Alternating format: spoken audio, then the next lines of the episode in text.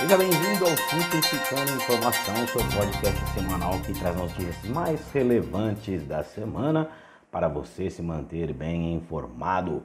Meu nome é Odair Júnior e começamos com o combate ao Covid. Na última sexta-feira, o ministro Ricardo Lewandowski, do STF, decidiu que vai levar para plenário três ações que discutem a realização compulsória da vacinação e outras medidas de combate à pandemia. O julgamento ainda não definiu é, quando vai acontecer e o presidente da corte, Luiz Fux, chamou de necessária a judicialização do assunto. É, eu pessoalmente penso que quanto mais se judicializa os assuntos no país, mais o governo tende a ser comandado pelo judiciário e isso não é bom. Na corrida pela imunização, a Anvisa liberou nesta sexta-feira a importação de 6 milhões de doses da Coronavac, a vacina chinesa, que tem aí essa disputa política entre o Ministério da Saúde, o presidente Jair Bolsonaro e o governador de São Paulo, João Dória. Vale ressaltar que foram 46 milhões de doses adquiridas pelo governo paulista. As primeiras 6, 6 milhões vão vir prontas da China e outras 40 serão envasadas e rotuladas no Instituto Butantan a partir do material que será importado. Na sexta-feira também o IBAMA determinou em ofício que brigadistas florestais retomem as atividades um, de, um, dia depois das operações de combate a incêndio terem sido suspensas por falta de recursos. O Ministério da Economia liberou 16 milhões mensais até dezembro para que o Ministério do Meio Ambiente regularize os pagamentos em atraso, 8 milhões para o IBAMA e 8 milhões para o ICMBio. O Brasil, juntamente com os Estados Unidos de Donald Trump, se uniram outros quatro países conservadores. Olha os países: Egito, Hungria, Uganda e Indonésia. Para quê? Para fazer uma declaração conjunta contra políticas que prevêem o acesso ao aborto e a favor do papel da família como fundamental para a sociedade. É, o documento nomeado Declaração de Genebra foi assinado na quinta-feira em Washington e deixa claro que todos os, é, que os princípios dos participantes é, não, não obrigam nenhum deles a adotar nenhuma política, nenhuma lei em relação a isso. Entre os países que participaram da formulação do texto, destaca-se a Uganda por suas leis extremamente conservadoras. Por exemplo, relações homoafetivas são crimes que podem ser punidos com pena de morte. Mercado de trabalho. 3,5 milhões de brasileiros encerraram o nono mês deste ano, o mês de setembro, desempregados. Cerca de 3,4 milhões a mais que em maio o que representa uma alta de 33,1% de acordo com o IBGE.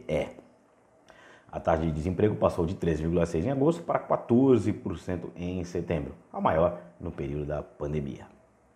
É algo que seria natural que acontecesse. Na segunda-feira, a vacina de Oxford, né? a Universidade de Oxford, eh, diz que a a sua vacina induziu fortes respostas imunes em doses durante a fase 2 de testes lá no Reino Unido. Essa etapa verifica a segurança e a capacidade do fármaco de gerar uma resposta do sistema de defesa.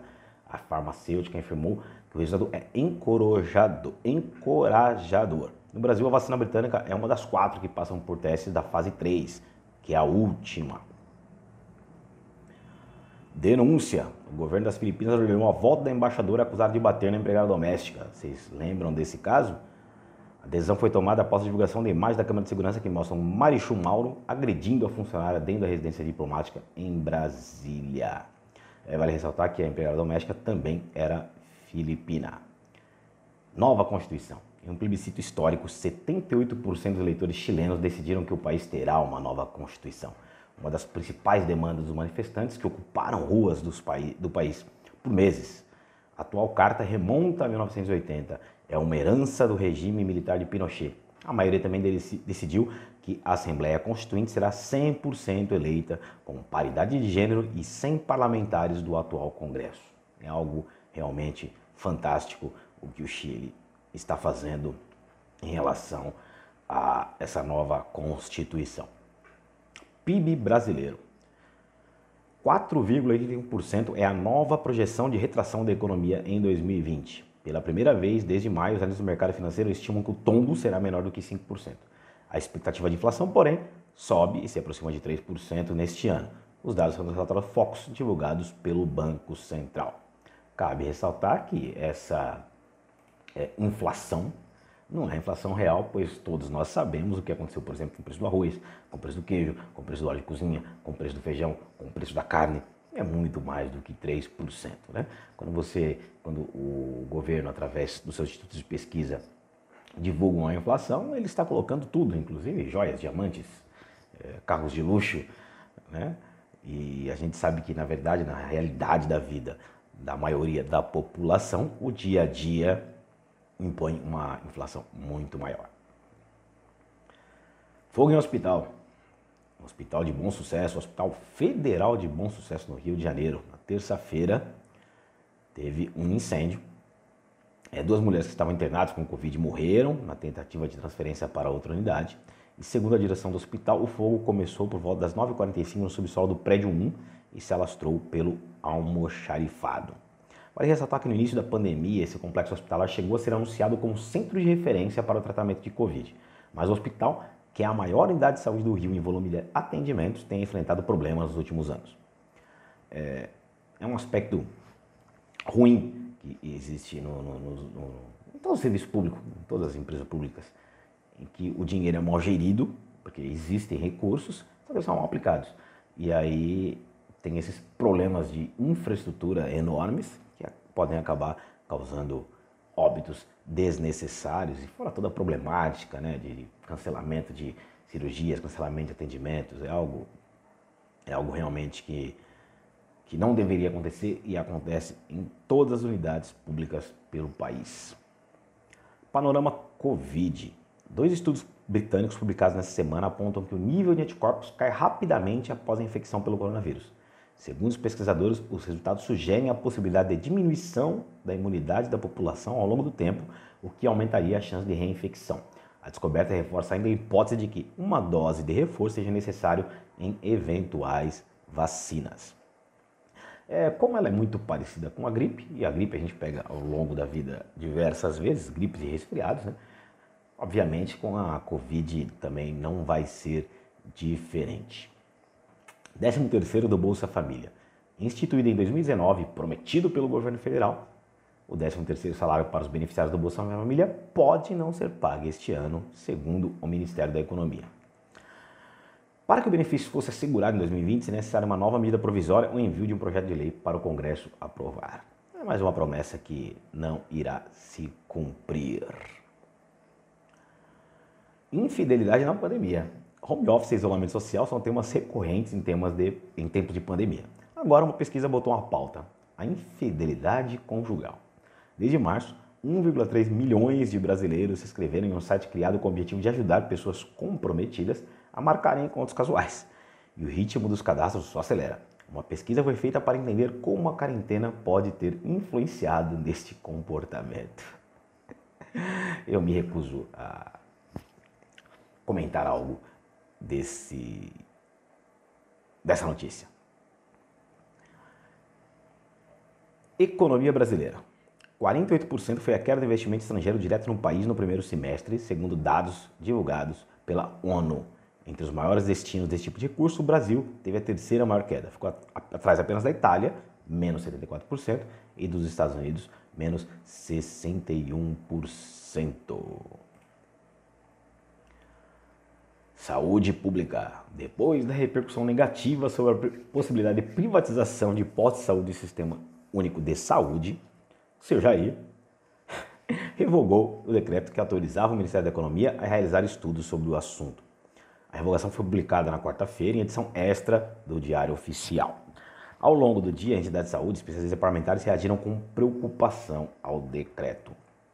É, realmente houve uma grande preocupação em relação à privatização das UBSs, é, existe uma justificativa, entre aspas, plausível para haver essa privatização, mas isso abre, é um, abre um caminho para se privatizar o SUS como um todo, né? E nós sabemos que isso não é o que o Brasil precisa no momento. E aí quis empurrar com a barriga e mais uma vez meteu o louco. falou que ia fazer e não fez. Ele gosta de criar polêmica, é um fanfarrão. Mais um meme pra gente. De acordo com o consórcio de veículos de imprensa, o Brasil registrou 490 mortes pelo coronavírus. No total já são 158.480 óbitos e 5.469.755 infectados. 28 mil desses casos confirmados no último dia. Três estados apresentam indicativo de alta de morte. Santa Catarina, Amazonas e Amapá. Outros 12 e o Distrito Federal têm curvas que apontam uma queda. Lockdown parcial. Para conter a segunda onda de Covid, França e Alemanha decretaram novas restrições rigorosas. Vários restaurantes ficaram fechados nos dois países e apenas escolas podem abrir. O presidente francês, Emmanuel Macron, anunciou a volta da exigência de justificativas para a população circular nas ruas. Já o governo alemão permitiu a abertura do comércio, mas os encontros sociais ficam limitados a até 10 pessoas. Inclusive, essas novas restrições aí, o aumento do, dos casos de Covid, fizeram uma retração enorme nas bolsas pelo mundo inteiro, inclusive aqui no Brasil. É, muitas ações tiveram quedas expressivas e a bolsa também teve um bom recuo e o dólar deu aquela subida. Carta Magna. O vice-presidente Hamilton Mourão negou que, no momento, a proposta de convocação de uma Assembleia Nacional Constituinte sugerida pelo deputado Ricardo Barros, líder do governo da Câmara dos Deputados, represente a posição do governo. A OAB afirmou que um eventual plebiscito seria uma ruptura da ordem constitucional. Na terça-feira, o Barros tinha dito que pretendia apresentar até o final de novembro um projeto de decreto legislativo propondo a realização de um plebiscito em que a população brasileira diga se deseja uma nova Constituição, exemplo do que aconteceu no Chile. Na visão de Barros, a Constituição de 88 dá muitos direitos para os cidadãos, exige poucos deveres e estabelece os benefícios pelos quais o país não consegue pagar. É, é, é um fanfarrão, né? É um fanfarrão. Corrida à Casa Branca. Há cinco dias da eleição dos Estados Unidos, o candidato democrata Joe Biden votou antecipadamente na cidade onde mora, Wilmington, no Delaware acompanhada de sua mulher Jill. A data oficial do pleito é 3 de novembro, mas cerca de 74 milhões de norte-americanos já votaram. Isso representa aproximadamente 20% da população. O presidente Donald Trump, que tenta a reeleição, também já depositou seu voto no fim de semana na Flórida. Essa, essa eleição dos Estados Unidos aí, é, a demora para a conclusão do, do, do, da votação, né, do, da apuração, tá gerando vários burburinhos aí, né? E tem algumas vozes dizendo que o Trump não vai aceitar se perder, não, não vai entregar, não. Estão falando de golpe lá nos Estados Unidos, hein? Dizem as más línguas. Boato que corre na boca pequena. Internet livre. Em uma audiência no Senado, nos Estados Unidos, os presidentes executivos do Facebook, Twitter e Google foram sabatinados e defenderam seus métodos de moderação de conteúdo. É, eles apo apoiaram a lei que protege as empresas em publicações de terceiros. Parte dos senadores reprovou a maneira como o conteúdo é moderado nas plataformas e debateu uma reforma na atual lei que protege as empresas da responsabilidade sobre o que é publicado por seus usuários. Como eu disse há pouco do dólar, né? O dólar chegou a 5,76. Ele fechou com uma alta de 1,31%. Na maior cotação do dia, a moeda americana chegou a 5,79 e o câmbio turismo a R$ 6,01. Alta ocorreu no dia da reunião do Comitê de Política Monetária, o Copom, sobre a taxa básica de juros do país, em meio à segunda onda de infecções por Covid na Europa e a aproximação das eleições americanas. Com o avanço do coronavírus e o pessimismo com a economia global, a Bovespa caiu 4,25% e está com 95.368 pontos. É, algumas manchetes do dia. Um ataque à faca deixa três mortes em Nice, na França. Uma vítima foi decapitada. Há três dias do fim do mês, Pantanal já registra pior outubro da história. França registra incidentes no sul em consulado da Arábia Saudita após este ataque. Após post em que chama Maia Dinhonho, conta de status no Twitter é apagada. Esse é um fanfarrão, né?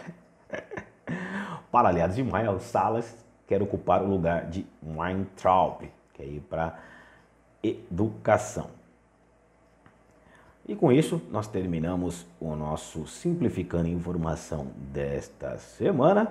Espero que vocês tenham gostado e continuem nos acompanhando nas redes sociais, arroba ibambiradio, arroba ibambecorp.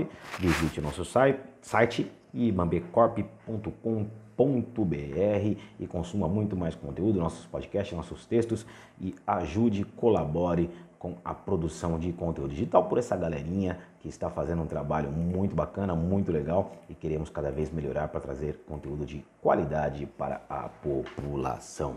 Um abraço, fiquem com Deus e se cuidem.